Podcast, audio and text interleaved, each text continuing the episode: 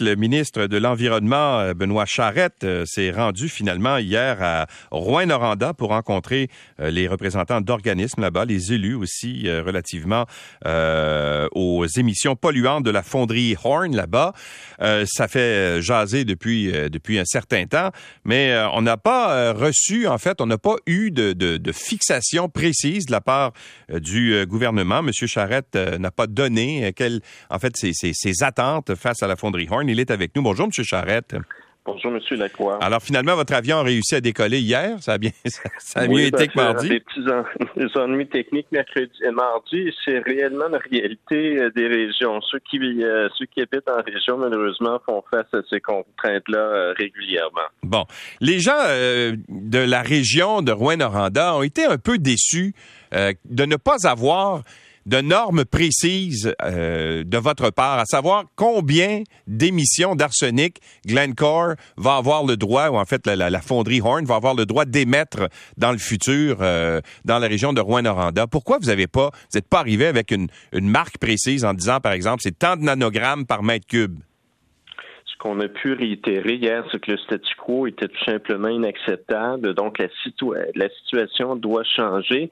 L'engagement qu'on a pu prendre, c'est que d'ici la fin de l'été, donc dans les prochaines semaines, on sera en mesure de confirmer la nouvelle cible.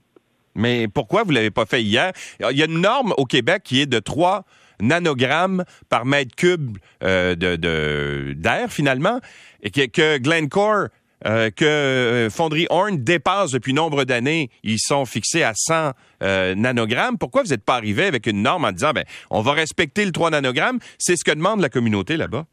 Vous l'avez mentionné, ça fait plusieurs années. En fait, la fonderie va célébrer ses 100 ans dans les dans les prochaines années. Donc, c'est un, un cheminement qui doit l'amener à cette norme-là, 3 nanogrammes dans le temps. Et dans l'intervalle, c'est un travail qui se poursuit avec la santé publique. Et c'est réellement une question de semaines avant de pouvoir confirmer la nouvelle cible qui sera euh, non seulement euh, à la population, mais surtout expliquer euh, avec la collaboration de la santé publique. Donc, on, se laisse le temps essentiellement de bien faire les choses. C'est une question de, de, quelques semaines.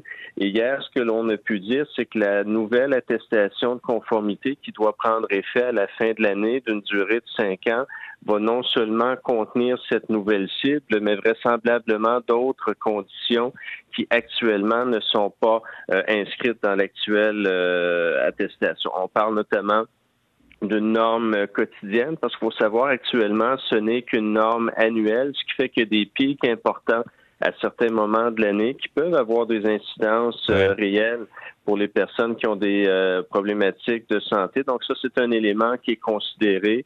On a aussi mentionné hier qu'on songe à euh, inclure les différents métaux qui sont problématiques pour la santé, ce qui n'est pas le cas actuellement. Actuellement, ce n'est que l'arsenic qui est visé dans l'attestation et ultimement des cibles intérimaires. On sait que c'est une attestation de cinq ans, c'est ce que précise la loi, mais en même temps, on ne veut pas arriver dans cinq ans réaliser que, que la, cible n'a pas été atteinte. Donc, on va vraisemblablement imposer des cibles intérimaires pour s'assurer de la progression euh, des, euh, des euh, efforts faits.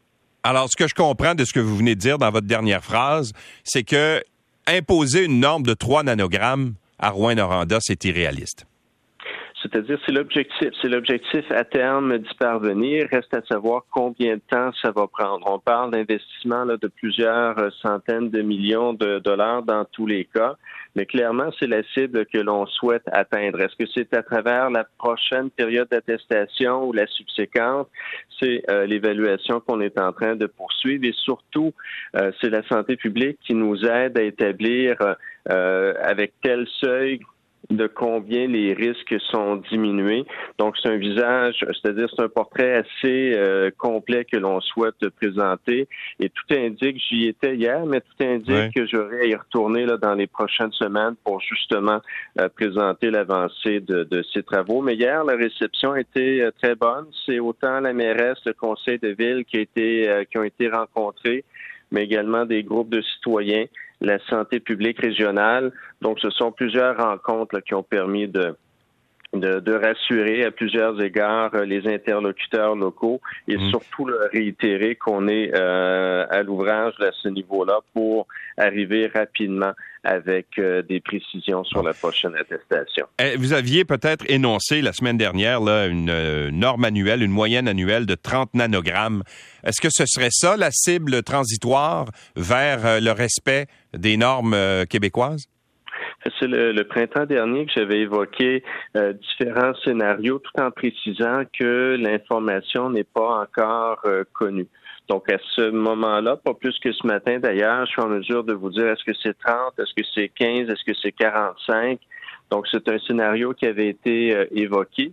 Mais pour le seuil qui sera retenu, la santé publique pourra nous indiquer et confirmer de combien de pourcentage les risques sont diminués? C'est ce qui est en train d'être euh, évalué là, présentement. Évidemment, ça va coûter euh, très cher à la compagnie pour euh, se mettre aux normes. Il faut qu'ils changent leurs équipements, c'est clair. Est-ce que le gouvernement va les accompagner là-dedans? Et si oui, pourquoi? Parce que c'est une compagnie qui fait des profits, mais mirobolants. Euh, surtout cette année, on se dirige en première moitié d'année avec des profits de 3,2 milliards à l'échelle mondiale. Glencore, c'est une multinationale. Alors pourquoi est-ce que le gouvernement du Québec aiderait une entreprise qui est multimilliardaire?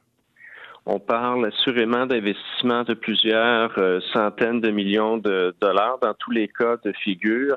Que le gouvernement du Québec a pu mentionner au cours des dernières semaines, même des derniers mois, c'est qu'on n'est pas fermé à une aide financière, mais cette aide financière-là devra avoir plus de bénéfices que de coûts. Euh, c'est-à-dire qu'il faudra que ce soit euh, rentable ultimement pour les contribuables québécois et on, on parle de différentes formules d'aide et cette aide-là sera euh, vraisemblablement euh, offerte à des conditions bien précises. Euh, si l'entreprise ne fait qu'atteindre la cible qu'elle est tenue d'atteindre, ben, probablement qu'il n'y aura pas d'aide financière. L'aide financière pourrait être pardonnable si jamais on, on, allait plus loin que la cible proposée. Donc ça, ce sont des réflexions qui ne se font pas à travers le ministère de l'Environnement, mais plutôt à travers le ministère de l'Économie qui différents programmes de soutien pour les grandes entreprises.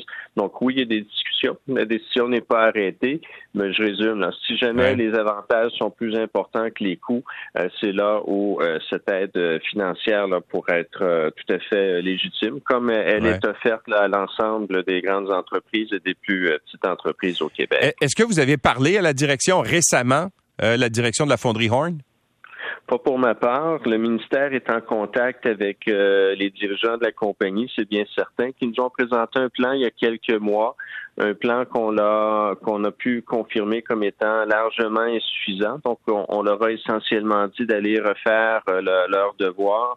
Et, je sais là que dans les euh, prochaines semaines, Sinon, les prochains jours, euh, la, fonderie sera en mesure de nous confirmer une nouvelle approche. Et ce sera au gouvernement, avec la santé publique, de déterminer si c'est suffisant ou si l'entreprise devra de nouveau aller euh, refaire ses devoirs. Euh, quel genre de citoyen corporatif est-ce que c'est Glencore? Parce qu'on apprend ce matin dans le journal La Presse que, bon, Glencore là, a une autre usine. Ils, produisent du zinc. leur usine s'appelle Zinc Électrolytique électrolytique du Canada. C'est situé à Salaberry de Valleyfield. Et il semble que le, port de l'endroit leur a proposé de transporter leur matière euh, euh, transformée par euh, bateau plutôt que par camion. Et ils ont refusé. Et semble-t-il que ça permettrait de réduire les émissions de gaz à effet de serre et que même votre ministère serait prêt à leur, donner un coup de main pour faire la transformation. Est-ce que c'est vrai, ça? Euh, c'est un dossier qui n'est pas qui est pas terminé. D'ailleurs, j'ai eu l'occasion il y a quelques jours tout juste d'en parler avec ma collègue responsable du transport maritime, ma collègue Chantal Rouleau. Donc, il y a encore des discussions à ce niveau-là. Donc, c'est pas c'est pas euh, totalement exclu, mais oui, c'est un projet là qui est en euh, discussion présentement. Mais mais selon la presse, ils refusent de faire ça. Ils préfèrent continuer à le faire en camion. Parce que semble-t-il qu'il y a des contraintes techniques trop importantes. Est-ce que c'est vrai ça ou euh, est-ce qu'à votre connaissance, euh, ils vont euh, changer leur façon de faire pour polluer moins? En fait, vous savez, souvent, lorsqu'il y a des projets de transformation majeurs, c'est non tant que la nouvelle n'est pas confirmée. Donc, je présume de rien de mon côté. Je sais qu'il y a des discussions qui se poursuivent et c'est vrai de façon générale, que ce soit euh, les activités de Glencore ou toute autre entreprise, le transport maritime est un transport qui est beaucoup moins émetteur et qui a ses euh, avantages et c'est la raison pour laquelle, encore une fois, ma, collègue Chantal Rouleau a développé une stratégie de transport maritime assez euh, intéressante. Euh, de tous les modes de transport, c'est le moins émetteur. Voilà, je cherchais le, mot exact. Et, dans tous les cas, il peut y avoir des avantages au niveau des émissions de gaz à effet de serre. Mais est-ce qu'ils vont transformer, là, à votre est-ce que vous avez confiance qu'ils vont transformer leur façon de faire? Il y a des discussions avec euh, la, compagnie en question, mais il y en a avec bien d'autres compagnies pour mettre de l'avant ce mode de transport-là. Mais dans le cas de ce projet en particulier, euh, je vous dirais tout simplement qu'il est trop tôt là, pour conclure à, un refus ou sinon à une avancée dans ce projet-là. Bon, j'aimerais qu'on discute euh, finalement de euh, Ciment Mécanis en Gaspésie, qui est renommé pour être le plus grand pollueur euh, industriel du Québec. On s'entend là-dessus, il fabrique du ciment depuis nombre d'années. Il pollue, mais vraiment de façon importante. Et ils vont même jusqu'à ignorer les avis de non-conformité que votre ministère leur envoie. Alors, quel genre de, de, de, de client corporatif est Ciment Mécanis? J'ai eu l'occasion de dire à plusieurs reprises ces dernières euh, années, c'est pas mon meilleur élève, je vais le dire comme ça, et c'est la raison pour laquelle il y a quelques jours tout juste, on est allé à une étape euh, subséquente, c'est-à-dire un avis préalable à l'ordonnance.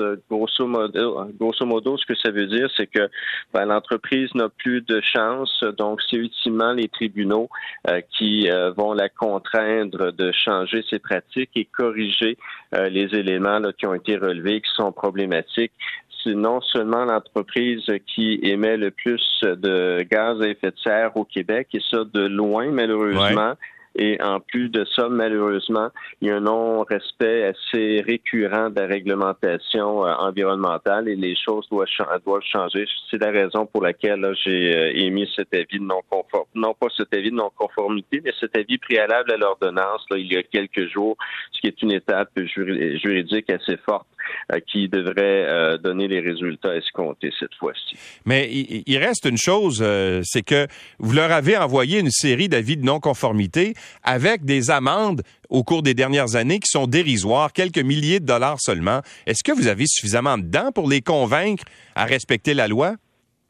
Il y a quelques semaines, tout juste, on a adopté un projet de loi, le projet de loi 102, qui vient renforcer de façon euh, importante les mesures de contrôle, notamment les amendes qui peuvent être euh, imposées aux, euh, aux, contrevenants. Donc, c'est un outil de plus qu'on a à notre disposition. Et les tribunaux, dans ce, ce que je vous confirmais il y a quelques instants, c'est clair que malheureusement, euh, les étapes préalables n'ont pas donné les résultats, donc faut passer avec des sanctions nettement plus euh, sévères. Et c'est toujours dommage quand on a recours à ces moyens-là. Ça veut dire qu'on n'a pas la collaboration nécessaire des entreprises visées. Mais heureusement, nos outils de contrôle sont passablement renforcés et j'ai bon espoir qu'on arrive à des résultats différents au cours des prochaines semaines.